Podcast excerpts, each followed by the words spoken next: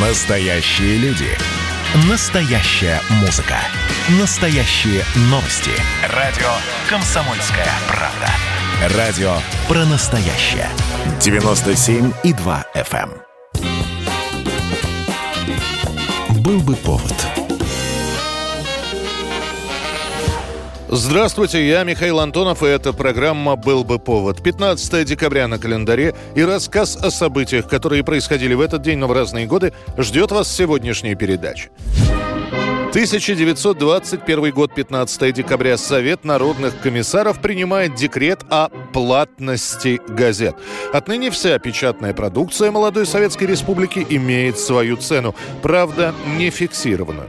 Этим указом оговаривается, что цена на газеты устанавливается самим издателем, исходя из расходов на производство. Красноярцы получили возможность читать центральные газеты в один день с москвичами. Этим же декретом отдельно проговариваются следующее. Например, снабжение советской периодикой избы читален и библиотек. Эти организации получают газеты бесплатно за счет комиссариата просвещения. Красноармейские части и воинские организации снабжаются газетами за счет Реввоенсовета. Что касается самой периодической прессы, то ей не запрещается принимать объявления от граждан и размещать их у себя на страницах. Однако это правило не касается газеты «Правда». Главный партийный печатный орган финансируется достаточно и в дополнительных доходах не нуждается. Уже на следующий год комиссариат просвещения будет отчитываться о том, что практически каждый месяц появляются новые газеты – областные, городские, региональные. Зачастую подписка на такие издания для местных партийных органов и крупных предприятий была обязательной. 15 декабря 1938 год. Советское радио сообщает, погибает летчик Валерий Чкалов. Выходящие чуть позже газетные статьи сообщат, нелепый случай вырвал из жизни лучшего из сталинской когорты летчиков.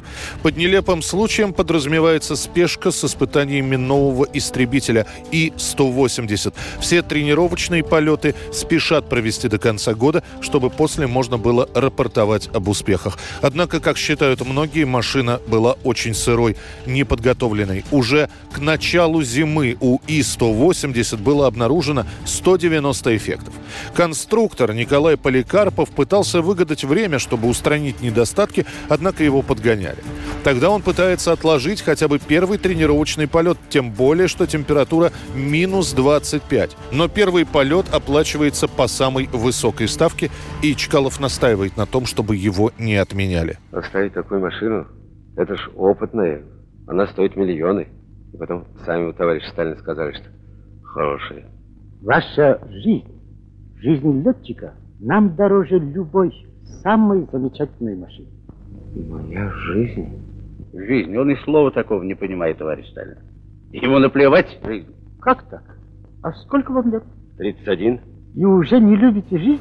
Несмотря на очень низкую температуру, вылет прошел неплохо. Истребитель набирает высоту 100-120 метров и с виражом пошел на первый круг над аэродромом. Далее полет продолжается на высоте 500-600 метров. После первого круга истребитель начинает идти на посадку. И вдруг неожиданно все видят, как самолет виляет в сторону и скрывается за постройками. После станет известно, что откажет двигатель. И Чкалов уводит машину от падения на дома. Он выберет относительно пустое место и пойдет на посадку, но дальше самолет зацепит провода, машину закрутит и швырнет на землю. Чкалова выбросит из кабины летчика на 15 метров. Когда Валерия найдут, он будет еще жив скончается по дороге в Боткинскую больницу. Через четыре дня героя Союза похоронят у Кремлевской стены, а выпуск истребителей И-180 будет остановлен через два года. К тому моменту выпустят всего 10 моделей этого самолета. 1952 год, 15 декабря. Арестован генерал Николай Власик, начальник личной охраны Сталина. Причина ареста. Власик на своем посту не отреагировал на письмо медика Лидии Тимошук о врачах-убийцах. Также своего поста лишается личный секретарь Сталина Александр Поскребышев. Ты врачей убийц покрывал. Ты народные средства разбазаривал. Ты своих дружков на теплые места устраивал. Мы все про тебя знаем. как ты товарища Берию хотел убить, и как на товарища Маленкова материал собирал. Генерал-лейтенант Власик, начальник кремлевской охраны, сначала был отправлен в Сибирь на должность начальника лагеря, и уже там его тайно арестуют. Власика вынудят признать, что он злоупотреблял властью, что он позволял подозрительным людям присутствовать на официальных приемах в Кремле, на Красной площади и в Большом театре, где бывали Сталин и члены Политбюро. А этим подозрительным людям таким образом могли быть предоставлены условия, чтобы совершить покушение на членов Политбюро. Следствие по делу Власика ведется довольно быстро. И удивительно, что заканчивается только ссылкой и тюремным сроком на 10 лет. При этом Власика лишают генеральского звания и правительственных наград. После смерти Сталина Николай Власик надеется на помилование и реабилитацию, но ему всего лишь вдвое снижают срок. Он освободится лишь в 1956 году. Судимость с Власика снимут, но в воинском звании не восстановят.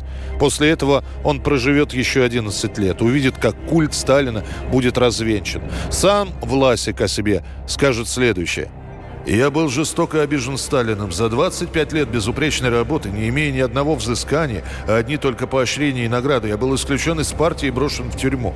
За мою беспредельную преданность он отдал меня в руки врагов, но никогда, ни одной минуты, в каком бы состоянии я ни находился, каким бы издевательством я не подвергался, находясь в тюрьме, я не имел в своей душе зла на Сталина. 1989 год. 15 декабря начинается революция в Румынии.